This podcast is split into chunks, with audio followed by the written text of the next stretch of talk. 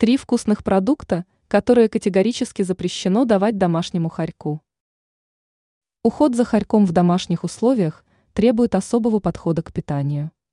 Каждому владельцу питомца будет полезно узнать, какие продукты подходят для хорька и какие следует избегать, чтобы обеспечить ему здоровье и активность.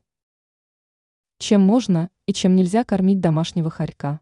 У домашнего хорька должно быть сбалансированное питание, включающего в себя белковые продукты, жиры, клетчатку, витамины и минералы. Хорькам нужно питаться небольшими порциями до 6-9 раз в день из-за быстрого обмена веществ и активного образа жизни. Специализированный корм для хорьков бывает сложно найти, поэтому можно использовать корм для кошек хорошего качества. Если вы планируете держать хорька на натуралке, следует определиться с меню заранее. Так, основными продуктами для хорька станут мясо, субпродукты, хрящи, каши, мягкие овощи, ягоды, фрукты и яйца. Что запрещено давать хорьку?